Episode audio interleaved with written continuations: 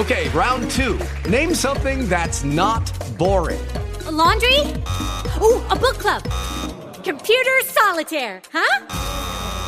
Ah, oh, sorry, we were looking for Chumba Casino. That's right. ChumbaCasino.com has over 100 casino style games. Join today and play for free for your chance to redeem some serious prizes. ChumbaCasino.com. No purchase necessary. Full prohibited by law. 18 plus terms and conditions apply. See website for details. Hello, it is Ryan, and I was on a flight the other day playing one of my favorite social spin slot games on ChumbaCasino.com. I looked over the person sitting next to me, and you know what they were doing? They were also playing Chumba Casino. Coincidence? I think not. Everybody's loving having fun with it. Chumba Casino is home to hundreds of casino-style games that you can play for free anytime, anywhere even at 30,000 feet. So sign up now at ChumbaCasino.com to claim your free welcome bonus. That's ChumbaCasino.com and live the Chumba life. No purchase necessary. BGW. Void were prohibited by law. See terms and conditions. 18 plus. Esta historia fue extraída de un especial y ha sido resubida como un video individual para facilitar su búsqueda. Muchas gracias por su apoyo. El militar y las brujas de San Martín. En el año 2008, mi esposo, un alto militar, por fin me cumplía mi sueño de conseguir nuestra casa propia en Villas de San Martín, Estado de México, municipio de Chalco. Y esto justo antes del nacimiento de nuestro primer hijo. Estábamos felices por esos logros, pero la vida es una ruleta y a nosotros nos dio ese giro la vida que, por poco, se cobra con la vida de mi hijo. La primera semana de habitar esa casa pasaron cosas algo raras y la explicación lógica era también un poco incomprensible. Pues a eso de la una de la madrugada, al estar ya durmiendo, clarito se escuchaba como si en la azotea soltaran una bolsa de canicas y éstas rebotaban en la recámara siguiente. Pensé que era un sueño y no le di mayor importancia y por eso no desperté a mi esposo que tenía que irse temprano a trabajar. Otra noche, lo que sí me despertó en minutos fue un fetido olor a podrido y algo como rebotando en las paredes, pues parecía como si se estrellara en ellas a propósito. No podía levantarme, pues a pesar de estar sola, en ese entonces tenía ocho meses y medio de gestación y en cualquier momento nacería mi bebé por eso no me paraba. Por fin, gracias a Dios, llegó ese día tan especial y mi esposo militar me trasladaba a la clínica de Lomas de Sotelo en Ciudad de México. Ahí gritó de alegría al saber que era niño su primer bebé y uno muy sano, además de grande. De inmediato, mi marido pidió licencia por un mes en la Defensa Nacional y se la otorgaron. Así que nos regresamos en los carros después del parto. Ya teníamos todo planeado, solo que algo raro nos pasó en el regreso.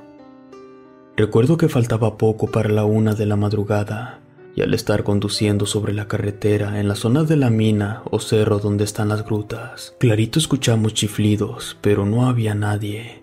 Es más, casi ni autos pasaban.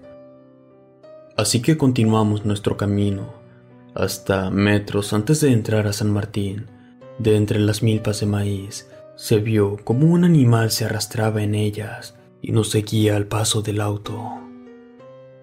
No me asusté, pues mi esposo supuso que era un perro, y así volvió a aumentar la velocidad, pero esta cosa comenzó a correr más rápido, tanto que daba saltos entre los sembradíos. Solamente se miraba un bulto y no distinguimos qué era, hasta que ya no era uno, eran como seis cosas brincando y chiflando. Y al llegar, ya no miramos más, y entramos a nuestro hogar para eso de las 2.30 de la madrugada. Minutos después de estar durmiendo, escuchamos en la azotea como si se pelearan guajolotes. Clarito se oía cómo clavaban sus garras, y se sentía el peso de estos al brincar, y al parecer eran varios. Esto hasta que mi esposo se asomó por la ventana y efectivamente dice que vio los cuerpos de estos pavos enormes que estaban frente al departamento. Mi marido pensó que estos se saldrían de los corrales de los campesinos cercanos y que habían venido acá ya que teníamos muchos árboles y áreas verdes. Me dijo que se dormiría y que mañana temprano preguntaría de quiénes eran para que los encerraran. Al amanecer comenzó a fallar el auto, así que lo llevó con el mecánico que estaba en la entrada del fraccionamiento, y después de repararlo, el mecánico le preguntó a mi esposo si no habíamos notado nada raro en las noches pasadas. Mi esposo le dijo que no, y dijo que todo estaba bien, a excepción de unos guajolotes que ya tenían nidos enfrente y arriba de nuestro departamento. Solamente quiero saber de quiénes son. Al oír eso, el mecánico se puso pálido y le dijo, Ustedes tienen hijos. Si es así, dígame de qué edad, amigo. Mi esposo le contestó que nuestro hijo tenía dos días de nacido. De nuevo, el mecánico le dijo, Ándese con mucho cuidado y no descuide a su hijo hasta que éste coma alimento sólido, ya que, por ahora, es un trofeo para esas brujas. Mi esposo se carcajeó, pues era notorio que el mecánico lo quería asustar. Quién sabe de qué o de quién se tenía que cuidar, así que, sin preguntar nada, mejor se marchó. Esa noche que era nuestra tercera en el fraccionamiento, se escuchó a eso de las 3 de la mañana cómo rebotaban las canicas que días antes escuché. Y minutos después, ese aroma fétido comenzó a salir. De pronto, mi bebé comenzó a soltar el llanto y mi esposo de inmediato lo auxiliaba, pero este tenía arañazos en su carita y con rasguños en sus piecitos, aún con las calcetas. La verdad, no me explicaba cómo se lograba lastimar y ese olor no desaparecía. Pusimos aromatizante y los tres volvimos a descansar esa noche. A la mañana siguiente, mi esposo regresaba con el mecánico y le decía que el carro seguía fallando. Y entre comentarios, el mecánico le decía a mi esposo que le vendía un arma para que matara a esas brujas, pues aseguraba que ya estaban de regreso. Cada que llegaban familias nuevas a habitar esas casas de San Martín, era cuando estas aves malditas bajaban de la montaña y sedientas de sangre, entre ellas se peleaban. Estas bestias solamente se calmaban hasta que los bebés probaban alimentos procesados que ya tenían sal. Esta y el bautizo era la única forma de olvidarse de ellos. Mi esposo le dijo que era militar y que tenía arma de cargo y mucha experiencia, pero que no era necesario usarla, ya que él no creía en esas cosas de pueblos, y se marchó riéndose de lo que había escuchado en el taller mecánico. En la cuarta noche, otra vez oímos que rebotaban canicas, que chocaban en las paredes, y como si algo, o más bien dicho, varias cosas se arrastraran por los pisos. Esto se escuchaba cada que caía la noche, y cuando pasaba, mi hijo soltaba el llanto, y siempre se notaba inquieto. Con nada se calmaba, pues como no tomaba pecho materno, solamente así se tranquilizaba un poco pero ya me preocupaban esos sonidos y olores que invadían nuestra casa todas las noches desde que llegamos, pero sobre todo desde el nacimiento de nuestro bebé. A la mañana siguiente, salí con el bebé a visitar a mi madre a Ciudad de Nezahualcóyotl, Estado de México. Ella me decía que mi hijo estaba muy flaquito, con ojeras, y que se miraba que no dormía bien.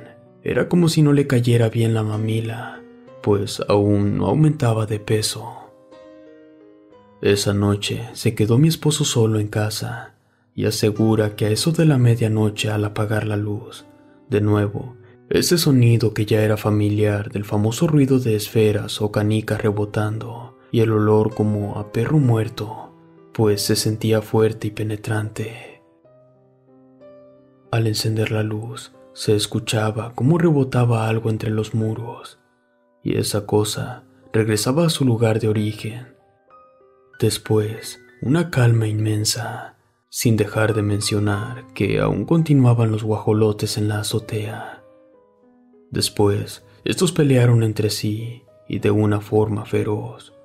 Parecía que estaban muy enojados y daban enormes brincos de casa en casa. Eran aproximadamente diez aves de color negro, que al sonar unos disparos se espantaron y se fueron volando sin dejar rastro. Al amanecer, mi esposo fue al taller por su carro y el mecánico le dijo, Sabes amigo, te diré algo, no creerás lo que vi ayer.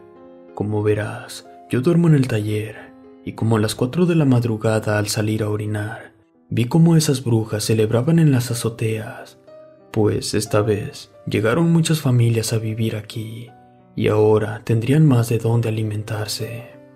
Así que saqué mi arma la verdad, les comencé a disparar, pero no le di a ninguna. Solo se espantaron y brincaron de casa en casa. Esto me preocupa. Antes era una sola, pero ahora son demasiadas. No es una buena noticia.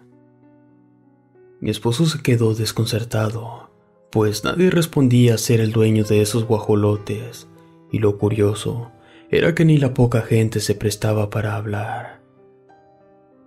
Ya faltaba poco para oscurecer.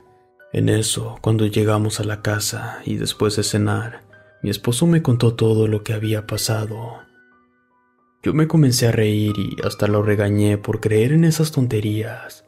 Así que después nos fuimos a ver la tele y colocamos al bebé en la recámara.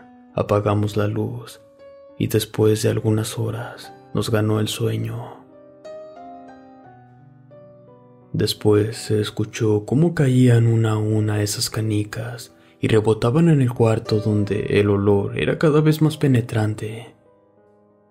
Después el bebé comenzó a llorar. Al principio no le dimos importancia hasta que se escuchó como si el bebé hubiera caído al piso. Ahora el llanto era muy fuerte. Les juro que al prender la luz, mi hijo estaba tirado en el piso. Era imposible que cayera de la cuna. Le dije a mi esposo, pero me regañó por no asegurar la cuna y no ponerle atención al bebé. Pero ahora me preocupaba más esta situación. El bebé, aún en el suelo, ya no estaba llorando. Lo levanté y creo que estaba bien sin aparentes golpes, solo que muy débil. Al día siguiente lo notamos muy enfermo así que lo llevamos al hospital pediátrico, donde el médico nos regañaba por no saber alimentarlo. Decía que estaba entrando a una etapa de anemia aguda, así que lo internaron ese mismo momento. Nuestro bebé tuvo que quedarse un mes completo. Y de pronto, una trabajadora social llegó con nosotros. Nos preguntó por qué traía golpes y pequeños piquetes en la piel. Pensaban que eran problemas en el hogar. Días después salió del hospital y nos regresamos al fraccionamiento. Ahí supimos que dos bebés ya habían muerto durante el tiempo que estuvimos ausentes. Esa noticia nos aterrorizó, pues los dos eran de meses de nacidos. También era posible que un virus infantil los estaba enfermando. Al caer la noche, otra vez ese ruido de canica rebotando en el cuarto del bebé.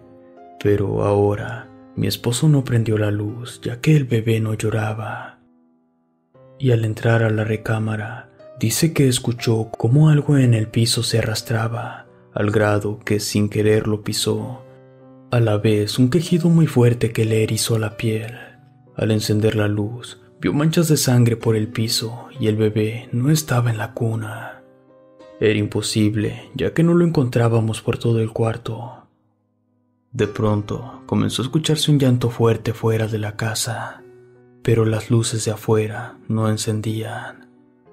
Mi esposo y yo salimos rápidamente, y ahí pudimos ver cómo unas cosas jalaban de un lado a otro a mi bebé. Eran como lenguas gigantes que lo tomaban de las manos y los piecitos. Comencé a sentir una increíble impotencia mis piernas no me respondían para nada. Estaba sin habla, hasta que mi marido entró a la casa por un cuchillo. Y al salir cortó rápidamente una de esas lenguas, y estas cosas comenzaron a retroceder metiéndose en la casa y rebotando en las paredes, y emitían un grito de dolor. Después se metieron por la rendija de abajo de la puerta hacia el cuarto del bebé.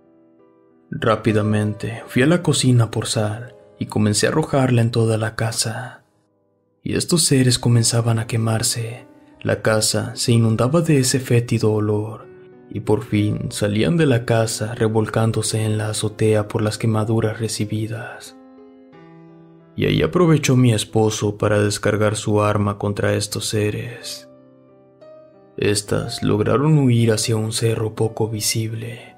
Creo que no logró matar a ninguna. De inmediato le dimos primeros auxilios al bebé, quien solo tenía pequeños moretones al amanecer salimos huyendo de ahí sin dar explicación a nadie. Créanme, a pesar de soltar más de diez disparos, esos pocos vecinos ni por las ventanas se asomaron. Parecía que sabían a qué nos enfrentábamos y jamás nos advirtieron nada.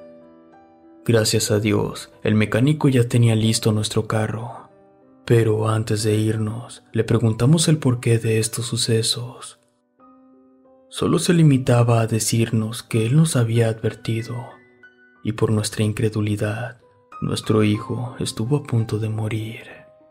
Ya no preguntamos nada más, nos fuimos de ese maldito pueblo, conocido por muchos por sus encuentros con brujas. Para nosotros fue una experiencia inimaginable y de la cual ya no quiero acordarme. Aún tenemos esa casa, pero bajo renta, y no tenemos planes de regresar, a pesar de que ya pasaron ocho años de esto, donde ni siquiera mi esposo ha dicho nada por temor a que se burlen de él. Pero siendo militar, le costó afirmar que las brujas existen, y no son cuentos. Además, fue testigo de esa realidad, y posiblemente, si alguien escucha esos extraños sonidos, Espero que tenga la certeza de cuidar a su familia. Gracias por escucharme. Si te gustó esta historia, suscríbete activando la campanita para que no te pierdas lo mejor de Rede. Gracias por escucharnos.